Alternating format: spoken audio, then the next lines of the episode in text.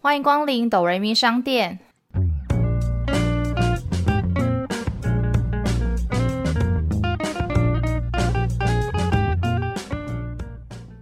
我是板娘多莉，我是小米。在这个节目里，我们会透过一部戏剧的剧情来分享身边的故事。到底是人生如戏，还是戏如人生呢？听到这里的朋友们，请先帮我们按下订阅加评分五颗星，这样才会有更多人听见我们。我们现在有小额赞助，只要一杯饮料的钱，就可以当哆瑞咪商店的股东哟。今天要分享的呢，是一部开播就很受欢迎的《火神的眼泪》，也就是我们上一集已经分享过了，今天要来延续上集。没错，那再稍微跟大家前情概要一下，我们这一集特别邀请到两位一日店长 Steve 和 Jimmy，然后他们都是曾经担任过消防队替代役，然后来跟我们分享消防队相关的故事。还没有听过上集的朋友，记得要划上去看，先听上集再来听这一集哦。工作是不是其实也会面临到很多生离死别或是自杀案件？是真的蛮多的。我记得我刚训练完，然后刚下分队，大概还不到一个月，我就出人生第一场火警。那时候也是半夜听到铃声，然后冲上救护车，然后急急忙忙就跟着去现场。真的是第一次到火场，我也其实不太知道要做什么。一开始就是很明显看到上面已经在烧。我后来才知道，这样子的火警其实也不容易遇到。那一次的状况是这样：有一个 A，他跟 B 吵架，因为他们租房子，一人一间房，但是有共用的区域，嗯，就很像共用一个客厅这样。那 A 跟 B 吵架，A 想要教训 B，就去 B 旁边的那个客厅放火，结果把 C 烧死。哦，你说还有一个室友，还有另外一个室友，然后直接被烧死。然后听说那个是听障，就是他不是完全健康的人，来不及逃跑，然后就直接活活被烧死。我记得我在现场是帮忙拉水线，分队的云梯车也有开出来，然后云梯车也救下来好多个人。就第一次火警，然后就直接遇到有人被烧死，确实蛮可怕的。但我们是不用进里面啦，所以我也看不到，所以只能听学长讲。就是没那么直接看到尸体，对我们不会看到，但希望他们描述听他们转述。但 C 真的是很一个对啊，A 跟 B 吵架。想到大学的时候，朋友也是住在某一栋大楼，然后也是就是发生火灾，可是里面住在那间的人都没事，就死的是他朋友去他家玩，然后那个被烧死，然后那个还不是台湾人。那原本住在那边的人跑了，就是好像有些人本来就没有在家，然后有些人可能是跑了。原本住在那一间的人都没事，去他们家玩的那个人，就是可能住住在那边，然后就被烧死。而且他放完火，人就跑了。他在楼下的马路上骑脚踏车，大概绕了三四圈，在那边看哦，看那个火灾的情况。这是心理有疾病吧？然后我不知道他变态，我不知道他看的时候到底烧起来了没啊？看监视器，他是绕了两三圈、三四圈，然后他就骑去附近的三温暖。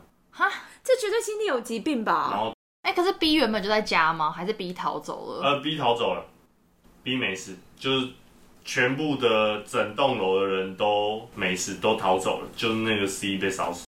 是因为有听这样，就是没发现外面发生什么事情。对，有可能，因为在睡觉的时候，其实嗅觉是没什么用的。你说睡觉，如果你是沉睡中了，对，所以其实为什么？都要装那个住宅用的警报器，就是听觉在你睡觉的时候才最敏锐。嗯，可是他又听不到。对对。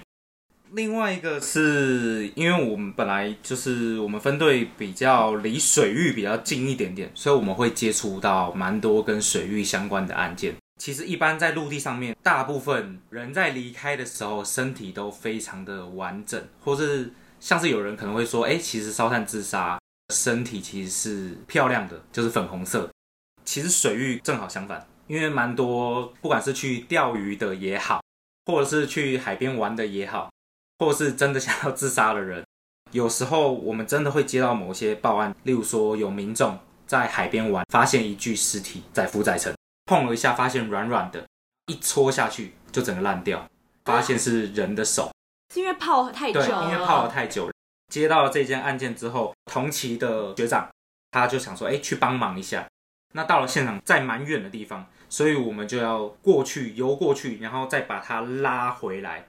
可我不知道大家知不知道，其实，在拉的过程中其实非常难，例如说你抓着他的手一用力，那他手可能就掉了。我懂，有点像是 A4 纸，你泡过水之后，你只要轻轻一碰，它就碎掉。对，没错，大家用尽了蛮多力量，才把它拖到岸上面去，尽可能的让他身体是完整的。就是有一些没办法不可抗力，就例如说泡在水里的时候，眼睛可能被鱼吃掉了，或手指可能被鱼吃掉了。因为还有水里是完整的。对对对对对对对，学长在回来的时候进门你就闻到是你没办法讲，很像是你把喷放一个月都还要再更臭的那个味道，去洗了三次澡都没有办法洗掉，就看到那个学长那一个晚上坐在沙发一句话都不讲，因为他亲眼看到。对嗯，身上都是个味道。对整个晚上几乎没有睡。分队的学长们就是很认真地开导他，告诉他说没事，就是我们这个行业本来就会遇到很多这样子的事情，不要太往心里去，我们已经尽力了，可以让他以比较完整的姿态回到自己的家里了，我们已经努力了。对吧、死亡的案例真的太多了。听你们这样讲，你是不是也都会遇到欧卡，就是心跳停止？印象最深刻的就是我那时候刚下分队，然后第一次上救护车，开到了一间工厂，然后那时候我们还有带器材、斧头，因为我们接到的消息是要破门，他的爸爸在厕所里面坚持不出来，所以希望我们去确认一下目前的健康状态。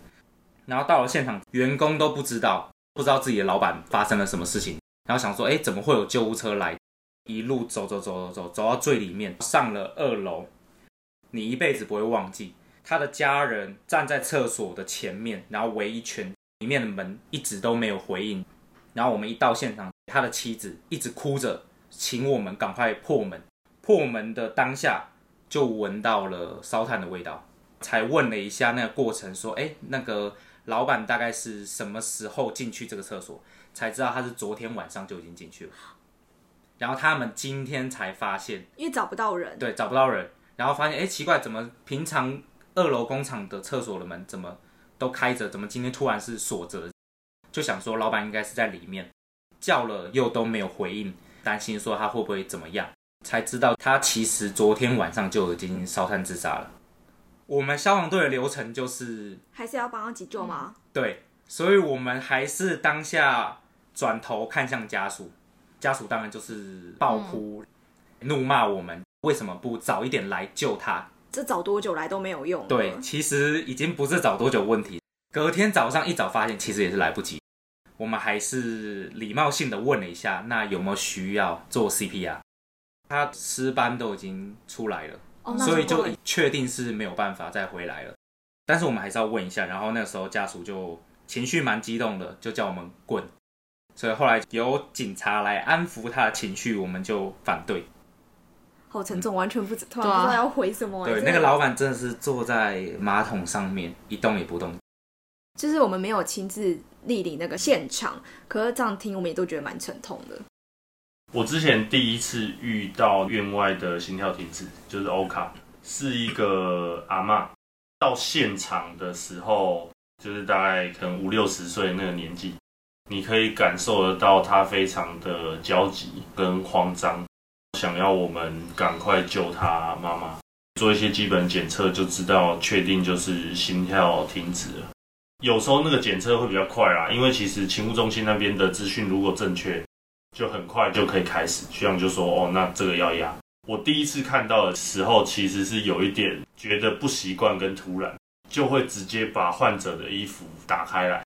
虽然是个女生，当下你就不会去想这件事嘛。嗯可是第一次看到这个场景，还是有点惊讶，就是哇，真的是这样子做。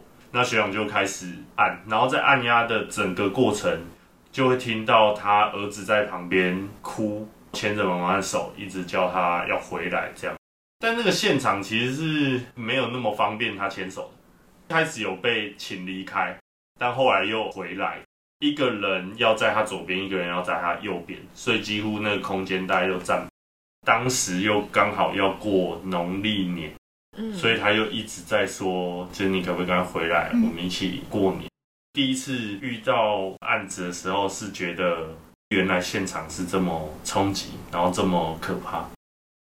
CPR 要非常有效的话，它其实是整个搬运的过程哦，都是要持续按压的，不能停这样。不能停。对，所以就连搬下楼的过程也要压，但搬下楼过程是不太可能用人体压，所以我们有一台机器叫自动 CPR 机，那它的厂牌是那个 Lucas，所以我们都叫它这个名字。Lucas 就 Lucas 配安妮这样的概念是吗？一一对对对，胚的这样。对对对。然后那个 CPR 机就是在前面会先安装好，患者上担架之后，他都是持续在帮他按压，然后一直到上救护车到医院才会拆卸下来。哦，它是装在他身上哦。哎，对，装在他身上，绑住他的手，绑住他的躯干，然后才可以稳定住，然后让他持续按压这样。那这个设备是不是很贵？所以不是每个单位都有。我其实不知道其他单位有没有、欸嗯，但是我知道它真的超贵，就听说那一台便宜的也要一百万，哦这真的很很贵。真的，所以人命是非常昂贵。人命真的很昂贵。对，还有另外一次的院外心跳停止是在我快要离开分队的时候，那一次真的也是上了课。那一次的勤务也是救护，然后听说很紧急。记得我们是第二台救护车，第二台救护车的意思就是那个情况可能需要比较大量的人力，不在我们的辖区内，所以我们是被派第二台过去帮忙的人手。支援这样。对，去支援。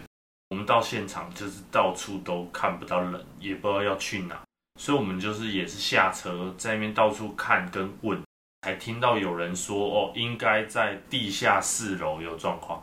我其实不知道那个具体能不能讲，我细节就不描述。那反正是台铁的工程，所以才会到 B 四，不是什么百货大楼，它上面就是全部平面的，它一楼没有东西，一直往楼下跑，跑到大概 B 三的时候，我就听到学长大喊要拿 Lucas，就是拿那个自动 CPR 机，冲冲冲上去，那个救护车上拿了那台机器，因为那台机超重，然后我扛着它又往下冲，我大概冲到 B two 就被大喊说上去上去上去，我又拿着那个机器上来，因为他们抬担架把人抬上来，然后我。那一幕真的是忘不了，因为我当时看到那个人的状态，他是下半身正面对着，但是我的上半身是对着后面，他反着是不是？就他已经被扭转了大概接近一百八十度。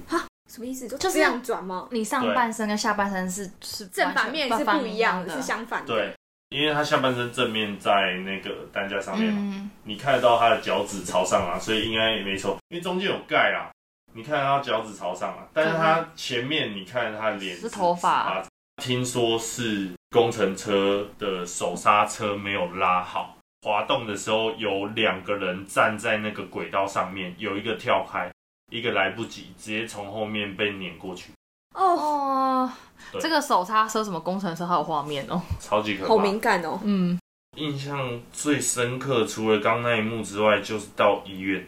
到医院抢救的那个过程，我们当然是不可能参与。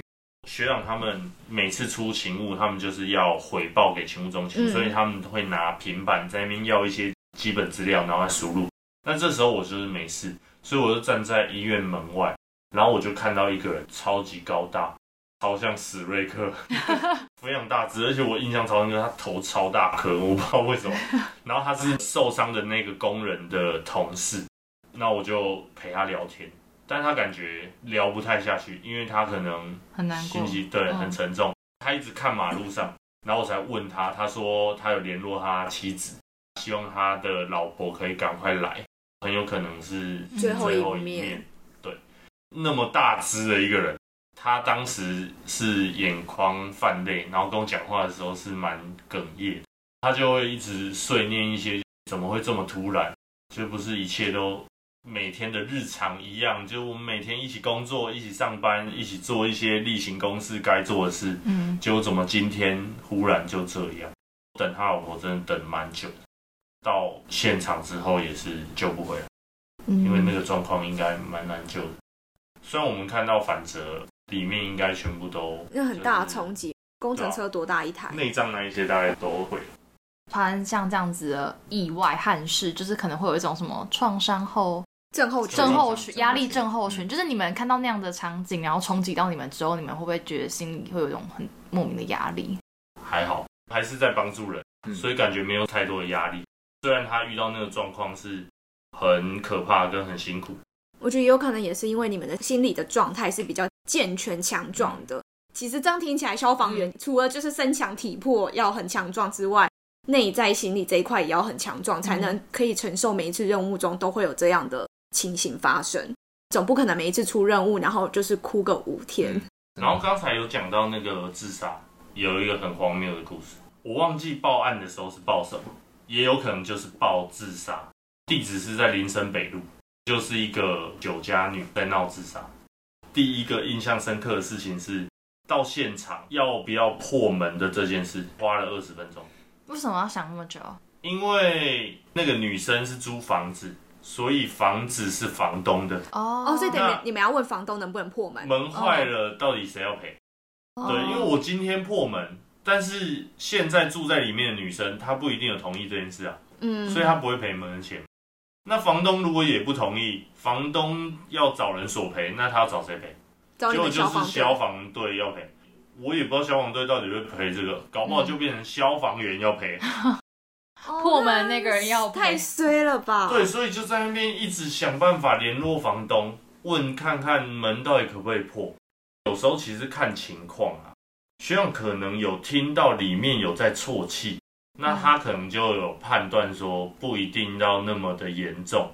就生命还在。对对对对对，所以他可能也不急着要破。牵扯了那么久之后，最后还是破了。记得是房东同意这件事。嗯嗯嗯，对因为我也只能站在门外看啊，对，就是看他家里面。听学长转述，好像是有一点衣衫不整，手腕上面就有很像刀割你知道过的。割青少年时期，就是有些人会拿美工刀那边画手腕的概念，没到割腕这么严重，嗯他可能长期就有忧郁症，或者什么会做这种自残的动作。可能没有到那么严重，还是他是想要引起别人注意？有可能，因为有些学长就很好笑，他们就很白痴白痴。他说没事啊，破皮那边抱什么紧？你说就会私下开玩笑这样。破皮抱什么紧？哎、所以其实你们破门也都需要得到就是屋主的同意。其实应该就是那个赔偿的问题啊。嗯，对啊，嗯因为你门破了之后，我们来救人，然后我还要负担那个门的钱，这感觉好像怪怪的啊。很就就很不合理对啊！对啊，是超不合理的。对所以前面还是要确认清楚，不然就是会有很多争议。就有一种说你救他，然后把他的衣服撕了，然后什么 CPR 之类，然后他就说你为什么坏有衣服，然后叫你赔衣服，那种钱的概念，对不对，对这？种就很瞎，超瞎。那会有那种就跟你说好可以，然后后来发现根本没什么事，然后他就跟你说谁准许你们这样，要你们赔偿。我觉得消防员一定遇过，嗯但是我任职的那一年是没有遇到这样。因为可能屋里的人还是不少。他们是真的遇过很多很离奇的事。哎，像你们刚刚讲，因为很多生离死别，所以其实家属在旁边都会很着急。例如说，你第一次遇到烧炭自杀这种对，家属搞不清楚状况，然后就是在旁边怒骂你们。其实蛮多的。站在家属立场，都觉得我们应该要用我们的权利在拯救他，但我们有但他们看起来没有。对，可能很多状况就想说，你就赶快上前呐、我印象很深刻是在情人节那一天半夜两点多，我们就接到民众报案自杀，嗯在一个码头就发现那个男生坐在那个桥上面，两只腿就已经悬空了嘛，家属就赶到现场，就在旁边说：“你们在干嘛？快点救他！你们怎么还不赶快去把他抓下来？”这样子讲起来是真的蛮容易的。那一天是寒流，大概七度。当下的配置还是两个消防队员在水里面穿着防寒衣，但其实 对在嗯 stand by，、但其实防寒衣没有什么太多的作用，很冷。他们就在水里面这样子载浮载沉，就在那边等，做一些安全措施。就如果他真的不小心跳下来了，最安全的处置就赶快拯救他这样子。另外就是两名消防队员就是赶快冲上去，要自杀的人都是这样的，就是例如说你一看到有人要来救你，他们就会开始觉得就是你不要救我，你不要拦我，我就是想要自杀这样子，他就很激动。其实我觉得就是学长他们做久了都会知道这个人有勇气跳下去你，说知道 get 到他嗯到底有没有要跳，还是只是做戏而已？，对，可是你又不能很明显的跟他说，我就赌你不敢跳，因为因为 因为他们真的就有些人真的就会为了那一赌气，就真的就跳下去，嗯，跳到一半在空中才想说啊，我其实不想跳这样子，对，才后悔。对，就我们两个在上面的学长姐很认真的给予心理安慰支持啊。想要自杀的男生就说啊，我跟我女朋友分手啊，我跟她在一起三年，然后她居然在选在情人节这天跟我分手啊，我不要活了，我想死。然后我学长就说没关系，我懂你，我跟我女朋友交往九年，分手了。那真的还假的？假真的，吧这是真的，这个就是真的，这个是真的。就是刚好我那个学长就是刚分手，也是大概一个月左右。他说没关系，我也差不多是在这个时候分手的，我跟你一样。我真的觉得学长他们除了救援的能力要很强之外，真的还要很会心理支持嗯跟心理安慰。他们等于还要学会就是心理智商这一块，必须劝退那些想要自杀的人。折腾了大概一个多小时，才真的顺利劝退他，让他顺利从桥上面走下来。但家属就在旁边一直骂，对，家属就在旁边说：“你们赶快啊，不要让他在上面待那么久啊，这样子啊，他这样很危险，怎么办？两只脚你看都空的这样子，你们有没有做一些准备可是因为有时候如果你们真的要冲出去拉他，他就这样直接跳下？”去。对，timing 点真的要抓好。那你们在当晚消防替代役有让你们觉得比较印象深刻，或是有学到什么样的东西吗？那个技术如果不常用的话，还是会忘记。经历过这些事，想法跟思维变得比较不一样。就比如说，生命有时候真的很脆弱，很容易就走掉了，或者是说那个生离死别的场景，其实很写实的在自己眼前的时候，你就想说，我已经活了快三十年了，都没有遇过真正的现场，居然就是长这样，就是你不会有时间可以交代。嗯，你也想不到会是你。我那时候就是在水域那个分队，那一年刚好是八仙城堡。那一天我们刚倒完垃圾，准备要回分队的时候，巴黎就在我们的对面而已，所以真的非常的近。然后我就跟学长说：“哎、学长，你看对面，对面那个火非常大。”希望他们经验都非常丰富，有些可能光是看那个烟的颜色，可是晚上没有办法辨别那个颜色，但是知道那个火真的非常非常的大。就是我们走到分队里面的时候，就听到无线电，每一个消防分队里面都会有个无线电，专属给消防队用的。听到开始不断在报出来，例如说，哎，哪里要报巴黎龙源，然后要派救护车九幺九两，然后就要派过去。听学长说，全新北跟台北的救护车全部都过去了，都听得到他们正在指挥的内容，甚至当下立刻成立了一个专属八仙城堡专用的一个小组之类吗？可以听得到那无线电，现在开始怎么做那个分配，然后怎么做伤病检测这些，怎么立刻把目前还有生还机会的人送到附近的医院去。看到那个火持续烧了一个小时，然后没有停，全部救护车就一直出，一直出，一直出，一直出，这样没有停。我觉得就跟 Steve 讲的一样，来了消防队之后，就会发现生命真的很脆弱。当大家都觉得，哎，好像明天就会跟今天一样，一样的到来，然后我们做的一样的事，过的一样的生活，其实这些事情真的并不是这样。，对，其实真的要很珍惜每一天，然后每一个时间。就像是八仙城堡，当初这么多人去参加那个 party，也没有想到那个 party 会变成这样真。的，大家就是开开心心出门，可是却发生这样的事。所以当初消防替代役是你们抽到还是你们自己选的？啊、我是自己选，我们那一梯其实是看情况，其实役别有非常多，例如说有什么教育役呀、外交役之类的，有一些役别是工作内容比较轻松，嗯。然后容易上手一点，所以通常像那种役别就是很多人会抢。嗯，对，那我应该算是比较特别的原因，是因为消防替代役在役别里面算是四大金刚。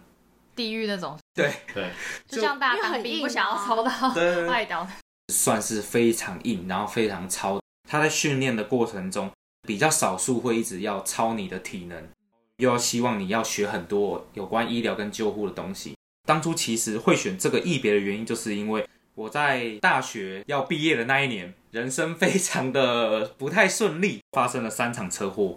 印象最深刻的就是第三起车祸，因为我读淡江在山上，嗯，所以非常多很曲折的那种山山坡对山坡跟山路转弯，你真的不会知道对象有没有车子来这样子。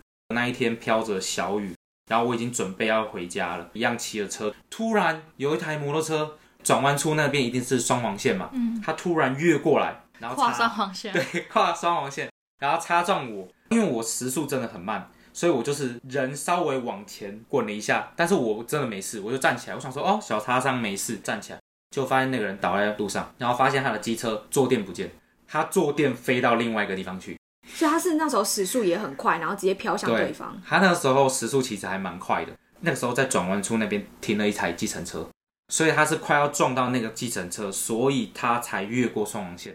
他为了闪他，对他为了要闪他，然后结果发现，哎、我怎么突然出现在那边？其实我也才骑三四十，嗯然后他就往我这边撞，我想说，哦，对我也还好，我就站起来，然后发现，哎、他怎么倒在那边，然后一动也不动。然后那个时候周围就开始慢慢聚集非常多人看热闹，这样想说，哎、发生什么事情？然后那个人就一动也不动。其实大家在发生车祸的时候是非常紧张的，那个思绪是非常的乱乱，对，嗯然后你没有办法厘清现在到底发生什么事情。我刚刚在骑车吗？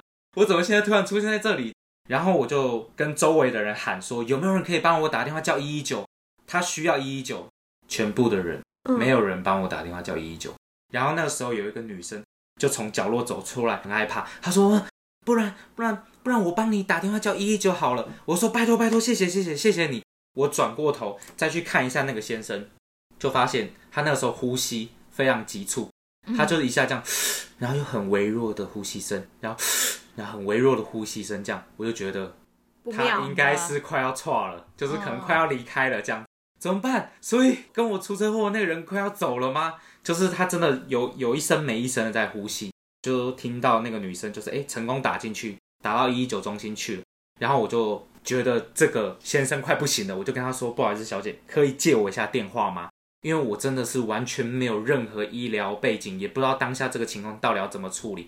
所以我就真的死马当活马医，我就直接拿起电话来，把这个先生的状况，就是我说他呼吸有一声没一声，然后感觉快要离开了这种状态，转述给消防队一一九那边，然后他就跟我讲了一句，请稳定他的呼吸。那怎么稳那怎么定？对，当下我真的愣了三秒，我想说，天哪，他这个状况有一声没一声的，我要怎么稳定？我说先生先生先生，他也完全没有听到我在讲话，直接跪下来，然后跪到他耳边，然后我就说，来先生，跟着我一起吸气哦，来吸气，来吐气，啊来吸气，来吐气，那他有他要跟你一起？做吗？对，很厉害，奇妙的事情发生了，他听到我讲话了。那个时候呼吸就开始慢慢变得比较稳定一点点。我心里想说，啊、还好，天哪，终于。然后我就赶快再把电话还给那个小姐，我就说，麻烦你帮我报一下地址，这里这样。电话就回到那个小姐手上，他们在问说，哎，你们出车祸那个地址在哪里？这样，听到那个小姐说，呃，我不知道这里是哪里，这里有全家，还有操场，我不知道这里是哪里。一一九中心就说：“小姐，请冷静，请你告诉我那边的地址是什么？你可以去附近的门牌看一下，告诉我吗？”我就想说：“哎，那个先生应该是 OK 了吧？他应该是没事了吧？”他突然开始抽动，哈，哦，整个人突然抽动起来。该不会是癫痫吧？，对、嗯我当下第一个反应就是：哎，以前好像在电视上面有看过，就这个状况好像是叫做癫痫，然后开始吐血，头疯狂在撞那个地板，怎么办？一般电视上面学有到的癫痫是不是要让他咬个什么东西？要不然他好像会咬咬舌舌头对，所以我就赶快把我的外套脱下来。我以为要拿你的手给他。我当下本来想说，天啊，我的手要不要伸进去他的嘴巴给他咬？都比他不小心咬到舌头，那怎么办？不行啊，那好像也不是一个方法。我就赶快把我的外套脱掉，塞在他的嘴巴。我准备要做这个动作的时候，他就停了。怎么突然停了？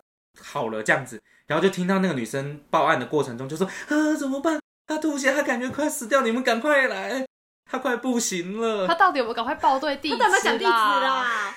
他后面应该是有讲好地址了，只是他真的就是太紧张了。对，因为他也亲临那个环境里面，在那过程中，我一直不断的向周围的人喊说：现场有没有医生或护士？拜托你，求求你救救他！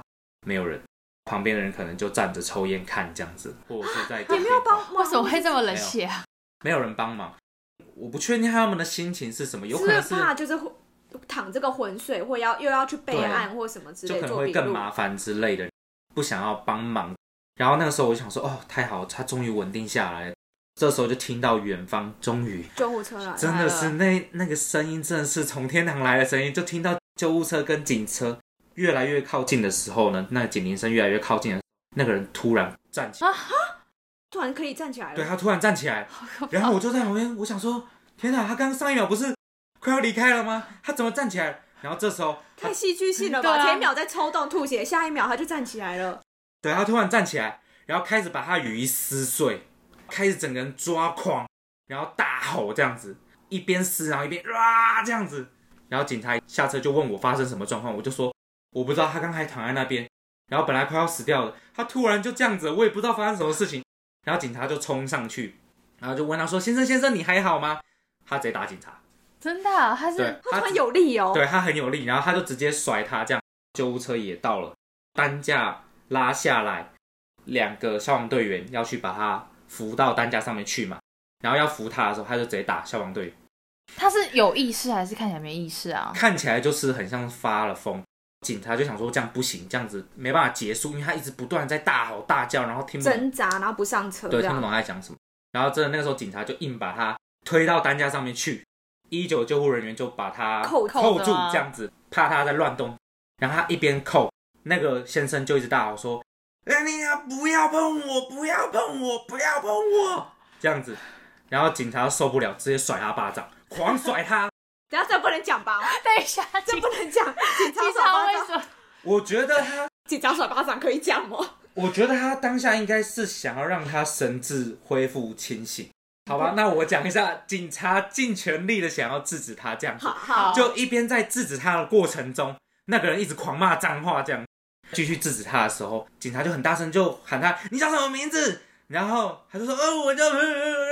哦，还是会回应哦，很厉害哦。”然后警察就继续制止他的时候，就问他说：“身份证几号？”哎哎哎哎哎，就还是哦还是有报哦，就代表我说：“哎，他好像意识神志是清醒的，对，好像意志又是清醒的。”然后就去马街了，这样，然后就剩我在那个现场。我刀走了，对，我就心里想，我刚刚到底经历了什么？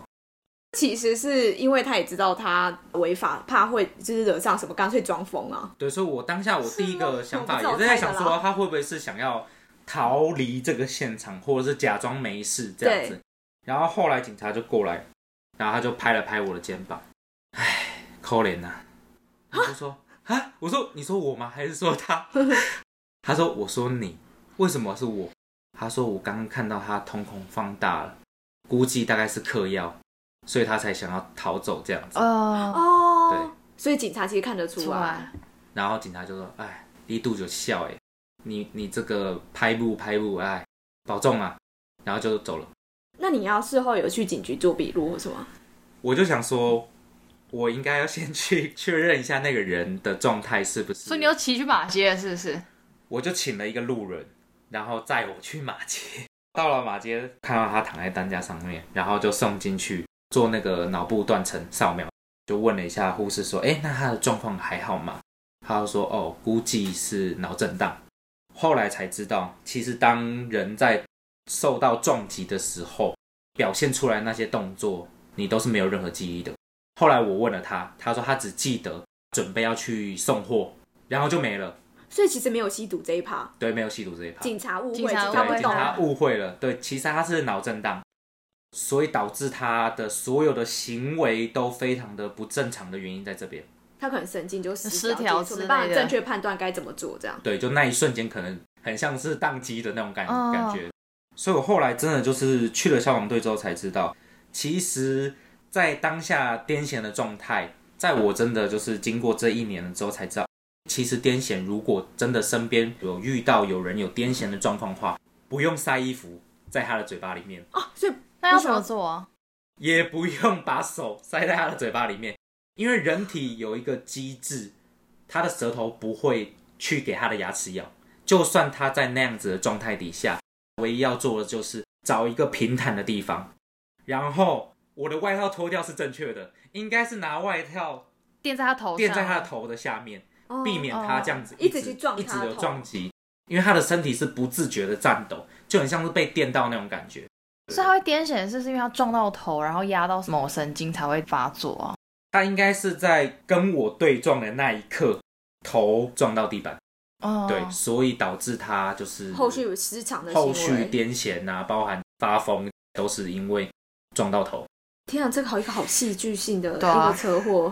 最后到底有没有去警察局做笔录？有，我后来去了警察局做了笔录，这样子。因为照理说他还是要赔偿你对，对啊，因为他是他跨双黄线的关系对，吧？没错。当下真的也都很年轻，也讲了，就是我那时候看到有那台计程车停在那边，他在车祸的当下，他马上就开计程车走了。哦，他怕被就是他觉得他有他有造责，但确实他是有的，只是那个时候我很努力的想要让那个先生活下来，所以我根本就不会去 care 那个那个计计程车到底车牌号码几号啊，根本不会记得。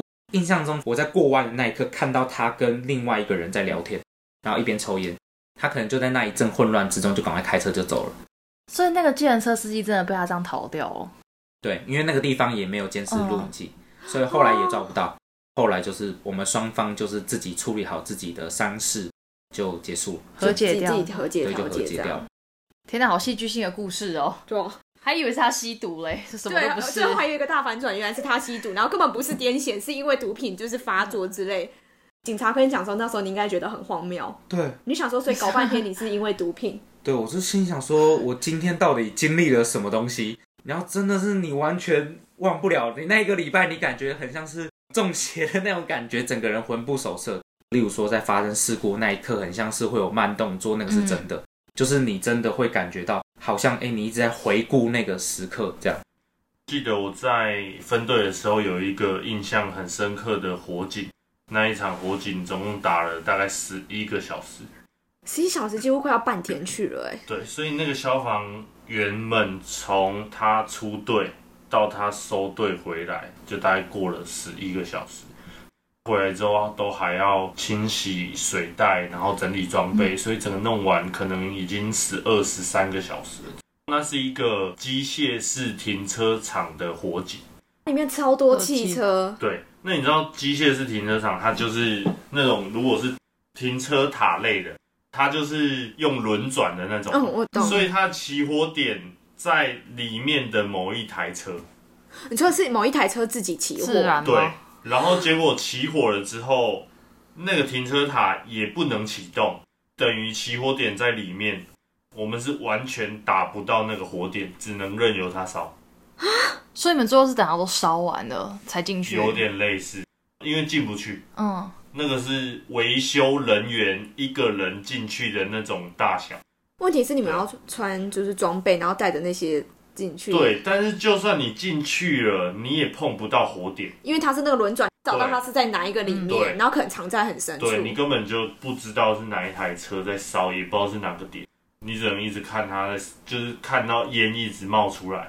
然后他们尝试各种方法，就远距离那边喷水，然后尝试看可不可以淋到那台车，也叫我们一男在分队准备泡沫要去泼。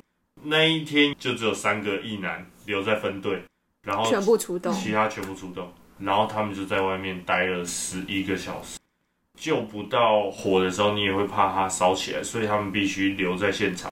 那一天也蛮多消防员躺在地板上休息，十一个小时真的太长时间。但老实说，机械停车场真的蛮危险的啦。嗯但就台北地太小，车太多，才会有这种机械停车场的衍生。其实消防队员真的很辛苦。这部影集的导演有在 KK Bus 做了一个三集的影集，然后特别跟大家分享为什么当初他会想要拍这样题材的故事，因为其实真的不好拍。你说真的要去烧房子、烧什么？在前几年有特别多种大型的火灾，每一次的火灾中，不管救火最后成不成功、失不失败，到底历经了多久，可是都会有一些些打火弟兄丧命在这个火场中，也是希望借由这个故事可以传达给大家，让大家知道说消防队员这个工作非常的辛苦，然后真的不简单，真的就是冒着生命危险在替民众服务。我觉得真的很多人都没有看到，就是消防队的另外一面。像大家我们在吃饭散会的时候，可能都会讲说，哎、拜拜，下次见喽，我们下次再一起吃饭这样子。嗯，可是呢，像是我学长他们同一期的在聚会的时候啊，当下可能就会讲说，哎、那个谁谁谁怎么没有出现？那那他是怎么了？所以其实他们都非常珍惜每一次的聚会。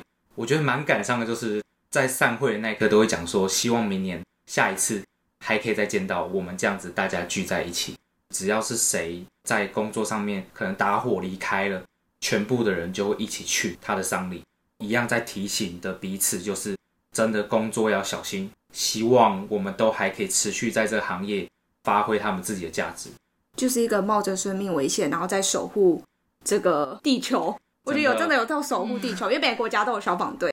我还记得说导演有提到，因为看影集下来可能有很多不一样的案件跟任务故事等等，但其实真的碍于就是拍摄经费有限，跟可能很多办不办得到现实面能不能做到的，例如说空难、搜救这种也都是消防队员其实要协助的，可能就没办法拍摄，但消防队真的很辛苦啦。嗯，好啦，那其实今天很感谢就是 Steve 和 Jimmy 非常丰富的经验分享。虽然他们不是真的消防员，只是消防替代役，但是也经历了很多真的非常难忘的故事经验，然后也毫不吝啬跟大家分享。好，那记得订阅加评分五颗星。还有 follow 我们的 IG，我是板娘多莉，我是小米，谢谢光临。大家拜拜。大家拜拜。